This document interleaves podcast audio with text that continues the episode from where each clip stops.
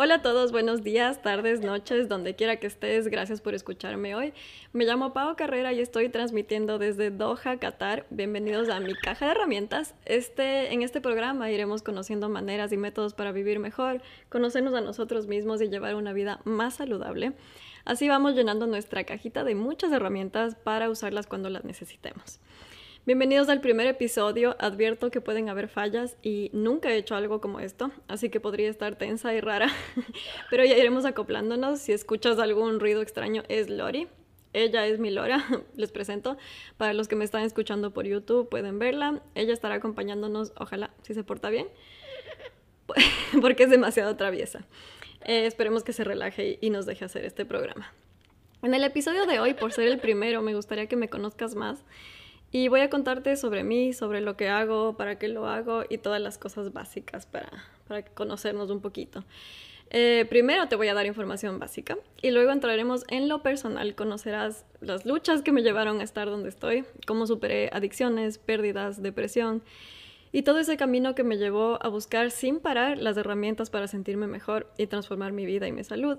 Te invito a quedarte, se viene un corte con buena música y estaremos arrancando después. Estamos de regreso y arrancamos con lo básico. Me presento. Tengo 31 años, soy ecuatoriana, me llamo Pao y vivo hace 5 años en Qatar. Me dedico a dar sesiones de biodescodificación y coaching de vida. Eh, estudié en el Instituto Americano de Biodescodificación y actualmente formo parte del equipo del instituto para formar a más personas que quieran aprender a utilizar esta hermosa herramienta que es la biodescodificación, ya sea para uso personal o para acompañar a otros a sanar como yo. Eh, también estudié coaching de vida y, me, y estudié bio-neuroemoción en el Instituto de Enrique Corbera para complementar mis conocimientos, eh, pero mi base es la biodescodificación. Entonces empecemos por ahí. ¿Qué es la biodescodificación? Es una herramienta, una terapia complementaria a la medicina tradicional. No es alternativa porque no la reemplaza, sino que la acompaña. Eh, y lo que busca es llegar a la emoción de fondo que causó el síntoma expresarla y liberar al cuerpo, al cuerpo del estrés, o sea, sanar y cambiar tu perspectiva. Ya dije cuerpo, estoy como cantante de reggaetón, eh, pero esa es la idea, como eh, tomar conciencia de las emociones que están detrás del síntoma y cambiar la perspectiva al respecto de las cosas que nos pasan. Eh, pero ¿qué es el síntoma? El síntoma es todo lo que puede estarte molestando, puede ser un síntoma físico o una situación, un patrón repetitivo, problemas con el dinero, dependencias, relaciones tóxicas, etcétera. Eh, no, eh, cabe aclarar que no es terapia psicológica. Todo lo que se indaga es en relación con el tema que quieres trabajar. Nosotros no nos vamos por otros lados. Es muy puntual, muy profunda. Em, y te cuento que yo trabajo de dos maneras. Una es con biodescodificación pura, que trabaja directamente el síntoma físico desde el lado emocional para poder entender al cuerpo y sanar. Eh, con este método eh, se trabaja también conflictos con el dinero, eh, patrones repetitivos. Esto toma generalmente una sola sesión, pero puede tomar más dependiendo del caso, dependiendo de la apertura que tenga el cliente. Entonces, em, eso es la biodescodificación. Y por otro lado, trabajo con el método de coaching combinado con biodescodificación. Y esto lo utilizo para cuando no necesariamente hay un síntoma físico, sino que te sientes un poco estancado, perdido, insatisfecho, con muchos miedos, eh, etcétera, ese tipo de sensaciones. Eh, aquí lo que hacemos es un proceso y dura entre 5 a 10 sesiones dependiendo del avance que tú requieras. Vamos a tu ritmo, puede tomar más, puede tomar menos.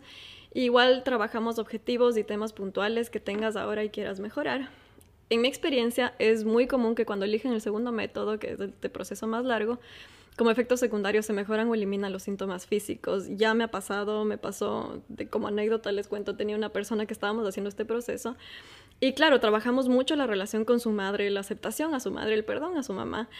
Y su hijo, el primer hijo, tenía intolerancia a la lactosa. Para los que no saben, para la biodescodificación tiene mucho que ver con la madre y la leche. Eh, y a la mitad de este proceso, casi acabando el proceso, el hijo dejó de tener intolerancia a la lactosa. Él había nacido con esta intolerancia, pero era claro, eran cosas emocionales de la mamá que pasó al hijo y él ya sanó sin ni siquiera habernos conocido. Entonces, esa es mi experiencia con el segundo método, es como bastante profundo, cuando no tenemos algo específico. Eh, y bueno, ahora sí, quitando esto del medio con toda esta información, estamos listos para entrar en lo personal en el por qué, en el para qué. cómo llegué a dedicarme a esto, em, cómo superé adicciones, eh, pérdidas, depresión y todo el camino que me llevó a buscar sin parar, porque nunca he dejado de buscar, hasta ahora sigo buscando y sigo encontrando cosas hermosas, eh, para poner herramientas en mi caja de herramientas. Entonces yo quiero compartir lo que conozco, lo que no conozco con ustedes. Em, vamos a tener toda una, una búsqueda aquí juntos de formas de estar mejor, de vivir mejor. Y eso se vendrá en todos los episodios que están por venir. Eh, primero este nos vamos a conocer. Entonces no te pierdas después del el corte. Estamos de vuelta listos para entrar en la historia de por qué hago lo que hago, cómo llegué acá. Em, bueno, te cuento. Yo de pequeña fui siempre muy dispersa, creativa, independiente y pésima para las matemáticas. Eh, supe recién a mis 15 años que tenía discalculia eh, y todo me hizo sentido. Para los que no saben, la discalculia es el equivalente a dislexia, pero con números. Se me viran los números, fue muy difícil, yo me sentía muy tonta, mis profesores ayudaron mucho a que me sienta tonta por esto. Eh, pero bueno, en general, a los 15 años me di cuenta que tenía y todo me hizo sentido, ya pude como que aceptar esa parte de mí. Eh, y bueno, era una niña con, con, sus cosas, sus dificultades, pero bastante feliz. Eh, mi familia era increíble. Eh, mis papás tenían una relación excelente. O sea, yo jamás he visto a alguien amar a alguien como se amaban mis papás. Entonces tengo la bendición de haber podido vivir algo así y presenciar lo que realmente es el amor y sin maltratos, sin, sin cosas. y bueno, mi mamá era mi mejor amiga y también mi canal de comunicación con mi papá. Tal vez entremos en ese tema en otro episodio, pero en general, digamos, todo funcionaba normal. Eh, pero llegó la adolescencia. Y ya todos, todos sabemos que ahí se, se, se, complica la cosa. y bueno, de la nada sentí que empecé a caer en picada y a los 14 años caí en una depresión profunda. Empecé a tener comportamientos muy dañinos hacia mí misma en muchos sentidos. Ahora no estoy lista para entrar en detalles sobre eso, pero la cosa es que llegó un punto en que ya era evidente que había un problema y mis papás sin saber qué hacer me llevaron donde un psiquiatra. Eh, aquí cabe mencionar que en mi familia hay un historial grande de depresión y la toma de, medicamentos estaba totalmente normalizada. Básicamente fue como que la PAO salió con el mal y así se cura. O sea, esto, es lo que hay que hacer para sanar eso. Eh, siempre sentí que había algo malo conmigo. Eh, siempre sentí que nací como dañadita o rotita. Y mi vida estaba, sentía que mi vida estaba destinada a ser medianamente feliz porque, o sea, ¿qué más a, qué más voy a pedir si estoy rota, no? Eh, y no hay remedio, porque me habían dicho que estas cosas no se curan y que hay que aprender a vivir con eso, con la depresión. Y bueno, eh, fui al psiquiatra. El psiquiatra me diagnosticó con depresión y desorden de personalidad borderline. No sé de dónde sacó el segundo diagnóstico porque nada que ver, pero bueno, habrá tenido sus razones. Pero la cosa es que fue la excusa perfecta para sobremedicarme durante ocho años. Quisiera contarles más recuerdos de mi adolescencia, pero es una laguna mental gracias a esto. Y claro, yo salía de fiesta y tomaba alcohol y mezclar la medicación con alcohol no ayudaba para nada. Eh, para mí, o sea, esa se volvió otra manera de, de autodestrucción. O sea, si yo me hacía daño antes de, tomar medicación, con la medicación me hacía daño a través de la medicación. Eh, y bueno, en esos años las cosas no mejoraban.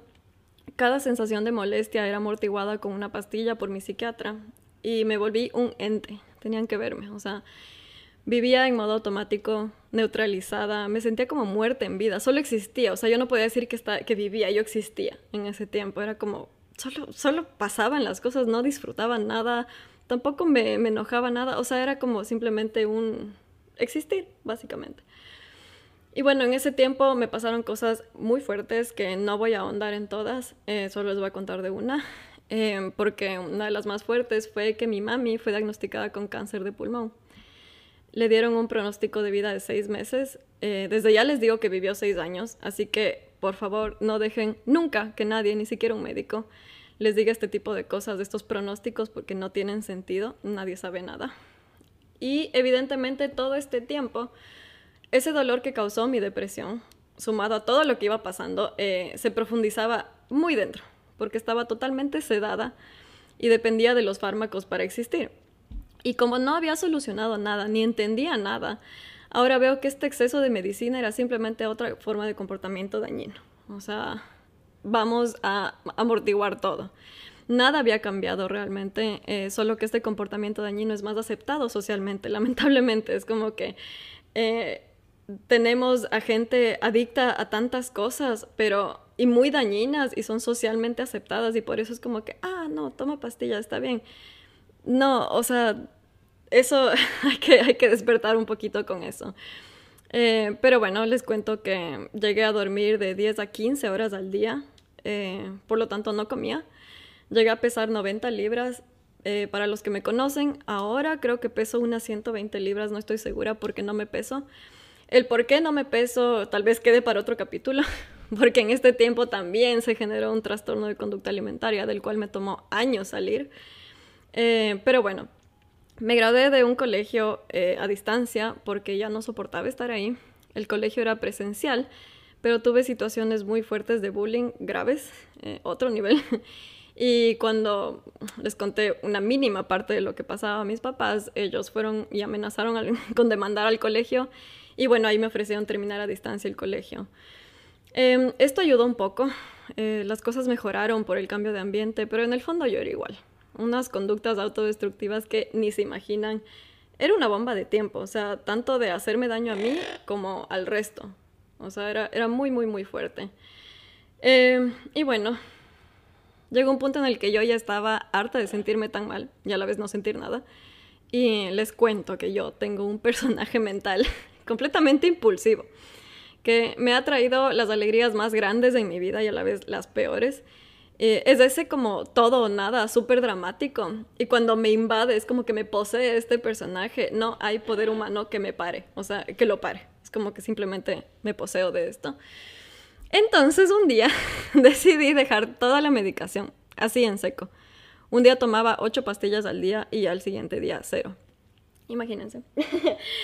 Eh, bueno, esta es la mejor decisión que he tomado, pero la sufrí. Y quiero aclarar que bajo ninguna circunstancia te recomiendo hacer esto. Eso está mal, te puedes morir y necesitas acompañamiento de un médico para poder dejar estas medicinas porque trabajan a nivel neuronal y si no lo haces bien y progresivamente, entras en síndrome de abstinencia. Yo sé. Y así fue. Eh, ¿Qué creen? Entré en síndrome de abstinencia. Me quería morir. O sea, pero tenía esta decisión tan clara de no volver a tomar una pastilla nunca más, que fue, o sea, eso me sostuvo, esta como cabeza dura que, suelo ser, porque no se imaginan, o sea, tenía temblores muscular, musculares, era horrible, como que me venían estos temblores horribles de, la mandíbula dura, o sea, era, era horrible. Lloraba sin parar, tuve un insomnio total, o sea, nunca me ha pasado eso, dormía de una a dos horas al día, al día, imagínense, tenía 22 horas de, estar despierta. Y la depresión por un tiempo se elevó al máximo. Em, esto duró alrededor de tres meses, como que llegó un punto de miseria total, de no dormir, de llorar. Es que lloraba, no tenía idea cuánto lloraba, o sea, era simplemente esta miseria total. Y llegó como que un punto que topé fondo, pero igual no me rendí. y luego empecé poco a poco a subir. Eh, como les digo, esto fue más o menos unos tres meses hasta que ya empecé como a, dormir un poquito más, una hora más cada día. Me acuerdo que ya empezaba una hora más, una hora más, unos minutos más, hasta que ya por fin cumplía las seis horas, así. Em, pero bueno, la cosa es que me fui sintiendo mejor y fue pasando todo este síndrome. Eh, lo que ahora nos toca es un pequeño corte. Vamos a un corte muy necesario para yo poder respirar y para que puedan procesar todo lo que, todo lo que te estoy contando. Entonces nos vemos en un ratito, disfruta la música que se viene. Ahora regresamos con el resto de la historia y para poder contestar la pregunta más importante después del por qué es el para qué. Pero primero terminamos la historia porque esto no es todo, ya quisiera. Bueno, nos quedamos en que tuve síndrome de abstinencia y ahora después de superar el síndrome de abstinencia junto con la ayuda de un amigo de mi mamá que hacía programación neurolingüística, él me enseñó a hablar conmigo y con mi cuerpo y a comandar a mis células y neuronas para que funcionen a mi favor. Cosa que fue increíble. Ahí fue la primera probadita de este poder de, que, uno tiene sobre sí mismo, o sea, que la mente tiene sobre el cuerpo. Y me ayudó un montón a pasar por esto. O sea, yo creo que gracias a eso pude pasar este síndrome de abstinencia, porque si no, o sea, fue, fue terrible. Pero claro, imagínense, ahora se venía lo bueno. yo había anestesiado y tapado ocho años de emociones que ahora venían a acecharme y como me había prometido a mí misma no volver a medicarme, tuve que pedir ayuda. Encontré un psicólogo increíble. Eh, él me ayudó en muchos niveles, pero claro, llegó un punto en que sentí que me faltaba algo. Em, y volviendo a eso, bueno, yo en ese tiempo me volví súper enfermiza. Me daba de todo, todo me sentaba mal, era sensible a todo, tenía alergias, reaccionaba a cualquier cosa, en mi piel, en todo lado. O sea, la más mínima cosa me afectaba. Eh, me lesionaba partes del cuerpo con frecuencia cuando, porque hacía ejercicio. Y, bueno, ahora entiendo que estaba en un proceso de reparación de los ocho años que estuve amortiguada de toda emoción. Mi cuerpo había guardado muchas cosas y muy al fondo. Eh, en este proceso con mi psicólogo, después de dos años, fallece mi mami. Esto obviamente me destruye porque ella era, es mi mejor amiga, nos llevamos excelente y por suerte tenía hecho un proceso un poco largo con mi psicólogo que me mantuvo fuerte y me ayudó a transitar esto. Con él yo llegó un punto en que vi que esto ya no tenía eh, marcha atrás, lo de mi mami, y le pedí a mi psicólogo, o sea, le dije, mi mami mm, ya no va, no va a estar aquí mucho tiempo, podemos hacer algo, y me dijo, perfecto, empecemos un proceso de duelo. Esto les comparto para las personas que tal vez están pasando por algo similar, porque no, o sea, si yo no hubiera hecho ese proceso, yo no sé qué, no sé, nunca sabremos qué hubiera pasado. Pero es muy importante que logremos aceptar estas cosas y no es adelantarse, sino empezar a gestionar, porque en, cuando una persona tiene algo, algo así, una enfermedad o está en algún estado que ya parece no haber vuelta atrás, es importante darse cuenta que la muerte es una posibilidad y empezar a trabajar ya en eso, en la aceptación a eso. Em, pero bueno, eso les comparto como un paréntesis. Em, esta pérdida familiar hace que me, bueno, hace que me case impulsivamente con mi novio de esa época. Esto obviamente fracasa. Y después de mucho drama logré divorciarme eh, y entender por qué me casé, porque es como que yo decía, no, pero es que cómo pude haber hecho eso y fui tan dura conmigo misma en eso, de qué bestia el error, la falla, el fracaso. Y realmente no es así, me, me sirvió un montón y más que nada me sirvió un montón entender por qué había hecho eso. O sea, yo venía mi mamá era como que el centro de la casa, del hogar, digamos, y todos girábamos alrededor de ella, especialmente cuando se enfermó. Fueron seis años de funcionar alrededor de ella. Entonces, cuando mi mami se fue, como que la, yo sentí que no tenía familia, cada uno tenía que eh, hacer lo que mejor podía y estábamos haciendo. Y para mí fue, bueno, me voy a conseguir mi propia familia. y bueno, pasó todo eso, me logré divorciar, todo bien. Y mi proceso de divorcio, conozco al hombre maravilloso con el que estoy casada ahora, ahí sí. él vivía en Qatar y fue de vacaciones a Quito. Eh, él es piloto en Qatar Airways, aquí en Qatar. Y nos conocimos en Quito y en los días que estuvimos juntos ahí nos enamoramos, que fueron casi dos semanas, ni siquiera dos semanas. Y bueno, eh, me propuso buscar trabajo acá en Qatar y vivir con él. Y en dos meses me mudé a Qatar. O sea, nos conocimos dos semanas estuvimos como que a distancia dos meses y me mudé a Qatar. y acá fue donde realmente se transformó mi vida y mi salud. Ya se imaginarán, volví a enfermarme mucho, a ser sensible a todo. Me dio intolerancia a todo alimento, todo me hacía mal. El cambio de país, si bien fue hermoso, fue súper fuerte. O sea, solo imagínense irse de, de su casita al Medio Oriente. Eh, no me encantaba mi trabajo aquí, eh, luego terminé odiándolo. Mi jefa era una Hitler en mujer, les juro. Súper fuerte la, la, señora, una libanesa, un poquito loquita. Em, yo trabajaba seis días a la semana, entonces en mi único día libre estaba totalmente agotada. No conocía Qatar, nunca hice turismo porque no tenía energía. Eh, no me veía prácticamente con mi, bueno, novio de esa época porque él es piloto y no siempre coincidían sus días libres con el mío. Entonces yo extrañaba mucho a mi familia, a mis amigos. Es difícil empezar, especialmente cuando no hablan tu idioma. Porque si bien aquí en Qatar se habla árabe, no, o sea, se habla inglés, digamos. El idioma oficial es árabe, pero hablamos en inglés. Entonces, como que ajustarse a ser tú mismo en otro idioma es toma tiempo, o sea, eh, requiere un montón de práctica y a veces no te da ganas de socializar porque sientes que no dices lo que quieres decir de la manera, no haces chiste, o sea, el humor, eso es súper importante en otro idioma. Entonces, bueno, fue como que reencontrarme en inglés y, también no es que todos hablan bien inglés aquí porque si bien es el idioma que se habla, no es nativo para casi nadie. Entonces tienes que entender acentos, tienes que, o sea, no, sí, el acento de la gente de la India es cosa seria para los que escucharon, han escuchado. Y a uno le toca como que ajustar, yo hablo cuando hablo con una persona de Filipina o Asia, hablo de cierta manera. Cuando hablo con unas, cuando gente árabe de Egipto, de Líbano, hablo de otra manera porque sé que ellos pronuncian la R diferente y si no, no me entienden. Y cuando hablo con gente de la India es otra forma. Entonces, de alguna manera me tocó aprender muchos tipos de inglés. Por suerte tenía una buena base de inglés, pero sí hay que reencontrarse en el idioma. Eso fue muy, muy fuerte para mí. Eh, y aparte de que no estaba en un trabajo que quería, eh, yo para los que no saben soy videógrafa profesional. Eh, lo he sido por muchos años, ya estos últimos dos años no trabajo más en eso, em, pero fue mi carrera de universidad y después me volqué completamente a este, a este viaje. Entonces, un día me volví a poseer de este personaje impulsivo y renuncié a mi trabajo. Esa renuncia fue súper interesante porque mi jefa irónicamente me quería mucho porque yo hacía lo que tenía que hacer y me iba y no, no buscaba nada más, o sea, me pagaban muy bien y yo le renuncié y bueno, al principio me dijo como que, ¿qué te pasa? ¿Qué quieres? Le dije, ¿me das cinco días? ¿Me das un día más libre a la semana o me voy? Y ella, no te puedo dar un día más, pero te puedo dar dinero. y yo así, eh, no, o sea, estoy agotada, no, no quiero ganar más dinero, estoy bien con el suelo. Le dije, si tú me das un día libre, me dicen, no, es que eso va a causar que todo el mundo en la oficina sea, quiera ese día libre y no podemos hacer eso y vas a causar un caos en la empresa. Le dije, perfecto, entonces renuncio.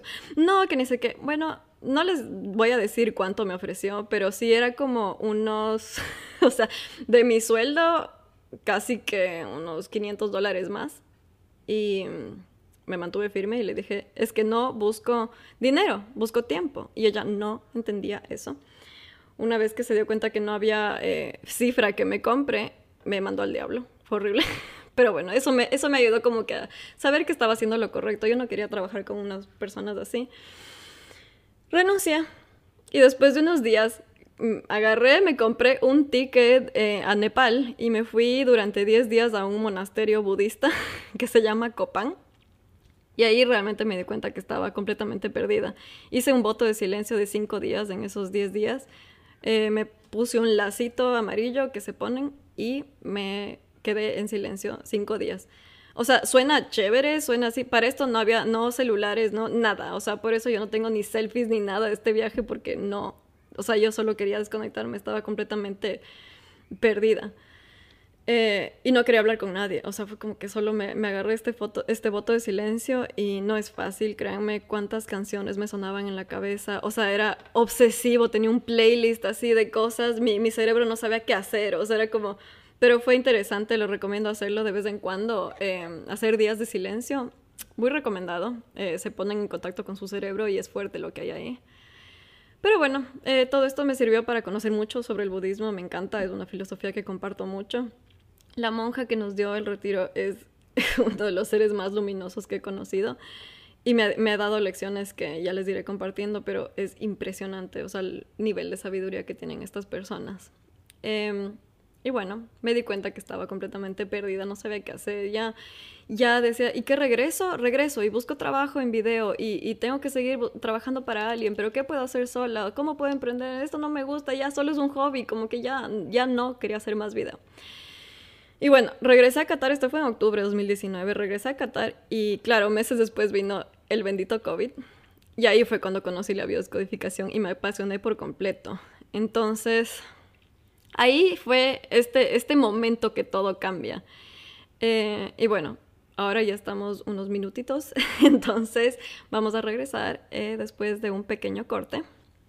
Estamos de regreso. Eh, bueno, me fui a renuncié a mi trabajo, me fui a Nepal, me di cuenta que estaba perdida y ya, llegué a Qatar, vino el COVID. Unos meses antes del COVID yo ya había escuchado de la biodescodificación, yo vi un post en Instagram que agradezco tanto ese post.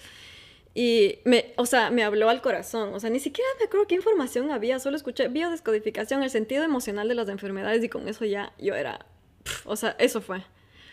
Eh, yo sentí que por fin tenía respuestas lógicas a lo que me estaba pasando. Y no solo eso, sino que tenía cura.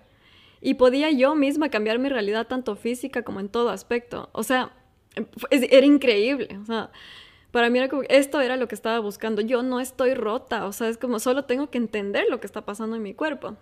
Entonces, bueno, durante el encierro estudié para ser terapeuta en biodescodificación y bueno, a la vez me agarró mi espíritu emprendedor y desarrollé mi creatividad y mi alma de emprendedora, creando una versión de iconos de Qatar, de un juego de cartas que me fascina jugar, y me enfoqué en eso. Entonces decidí lanzar un producto en, en Qatar, de Qatar. Em, en ese tiempo también me casé con mi esposo y como que por fin las cosas estaban en su sitio, ¿no? O sea, ya estaba aprendiendo, estaba fascinada con la biodescodificación. Eh, siento que siempre he estado buscando mejorar y encontrar el sentido de las cosas que me pasan. Y pese a que todos los procesos que he hecho han ayudado, no se compara con la profundidad y la rapidez con la que te mueves dentro de la biodescodificación. Me encanta la conexión y la confianza total y profunda que desarrollas con tu cuerpo y te lleva a vivir una vida con tanta paz y soltura, o sea, simplemente aceptando, entendiendo, interpretando, sabiendo que tu cuerpo no, no está jugando a tu favor, siempre, en tu contra, perdón, siempre está a tu favor, solo que no le entendemos, o sea, nos molestamos tanto cuando estamos cansados, cuando nos duele algo, es como que queremos ir en contra de este mensaje y mientras más lo negamos, más está ahí, o sea, si no logramos entender, nuestro cuerpo está, es, es, increíble. O sea, estamos tan conectados y no solo somos eh, cuerpo ni mente ni nada, sino somos solo una cosa y nuestras emociones influyen tanto en nuestro cuerpo, es impresionante. Yo, personalmente, a través de la bioscodificación, sané mi intolerancia al gluten y a millones de alimentos. Yo tenía síndrome de intestino permeable, que hace que los poros en tu, intestino sean muy grandes y se empiecen a pasar toxinas a tu sangre, ¿ya? Esto me dijeron que no tiene cura, eh, pero aquí estoy. se, sanó, se sanó completamente ahora como lo que me dé la gana. Eh, también sané mi alergia a los champiñones, eh, tenía acné también, eh, tenía ojo seco. Inclusive tuve un tumor del tamaño de una pelota de tenis en mi ovario que se absorbió cinco días después de una sesión. Y el momento que me operaron, la doctora no se podía explicar lo que pasó. Era como que te hemos hecho tres ecos antes de la cirugía y de repente me vienes y no tenías nada. O sea, tenía como que unos milímetros. Me dijo, saqué esas cositas, pero realmente no era necesario, solo que ya había abierto. Para que vean que no es que hago biodescodificación y, me, y niego la medicina tradicional. No, yo complemento. O sea, yo no podía entrar tranquila a la cirugía sin saber por qué estaba pasándome lo que me pasó. Y lo entendí y chao. O sea, y se sanó. O sea, no hubiera sido necesaria, pero bueno. Em, y bueno, el proceso no se que lo de la biodescodificación, lo hermoso es que no se queda únicamente en sanar enfermedades, porque a través de este método te vas entendiendo y te conoces muchísimo. Por lo tanto, el desarrollo personal es más grande que en cualquier otra terapia que he experimentado. Y créeme, he probado millones. O sea, todos estos siguientes programas que se vienen ha sido todo lo que he probado que ha complementado eh, mi autoconocimiento, mi todo, o sea, hasta cosas que suenan muy locas o muy como que, que nada que ver. Todo ha aportado a, a, todo, o sea, pero yo me quedo con la bioscodificación. eh, y bueno, ahora me dedico a que este mensaje de, de empoderamiento llegue a todo el mundo, así como llegó a mí por un post de Instagram yo quiero que llegue a la mayor cantidad de personas para poder sembrar, aunque sea una duda en las mentes de que es posible sanarse a uno mismo si te conoces. Eh, por eso esto va a ir en YouTube, va a ir en Spotify, se transmite a través de RSC Radio. estoy en Instagram, o sea, para mí este es el proyecto que, tengo. Em, este es mi para qué. Yo me dedico a guiar a hombres y mujeres en el camino de la autosanación por medio de la biodescodificación para que sus creencias dejen de afectar su salud física y mental, para que te sientas empoderado y logres vivir en la libertad y en paz contigo mismo y tu entorno, para que entiendas, cambies de perspectiva, te construyas, deconstruyas mil veces las veces que sean necesarias. Eh, y una vez, a mí me pasó que una vez que me alineé con este propósito y empecé a atender consultas, las cosas fluyeron con tanta facilidad. Se me han presentado oportunidades increíbles que nunca imaginé uno, que me ofrezcan y dos, aceptar. Porque, o sea, según yo, yo no sabía hablar, yo me trababa, yo, a nadie me entiende. Todas esas cosas fueron cosas que fui trabajando durante muchos años, porque yo juraba que no se me daba a entender y que yo era pésima hablando. Em, oportunidades como este programa de radio. y me he abierto a una abundancia a todo nivel que solo veo que se expande y eso es lo que quiero para ti. O sea, todo lo que yo he experimentado con biodescodificación y con todo lo que he hecho, estudiado, he sido eh, consultante, paciente de todo. Eso es lo que quiero compartir. Entonces, ese es mi propósito, tanto de vida como de este programa. Quiero que conozcas todo lo que te puede servir para, llevar una mejor vida. Em, te agradezco un montón por acompañarte en este viaje en mi historia. No es fácil abrirse así. Em, estaremos hablando en los siguientes programas a detalle sobre los métodos que me han ayudado, los que no, experiencias que hoy mencioné ligeramente, estaremos viéndolas a profundidad. Eh, tendremos muchas entrevistas a personas que han sido parte de mi desarrollo personal y las quiero y las respeto muchísimo. Em, también habrá gente que no conozco y quiero saber al respecto. Eh, te invito, si tienes alguna sugerencia, estoy abierta. Este programa es tanto mío como tuyo. Y mientras más exploremos, mejor. Eh, quiero, te invito a contactarme en mi Instagram. Estoy como pao.biodescodificación. Eh, puedes mirar este episodio en YouTube bajo el mismo nombre y también en Spotify. Em, seguiremos acompañándonos la próxima semana en otro episodio de Mi Caja de Herramientas. Muchísimas gracias y que tengas un hermoso día. Espero que te haya gustado esto.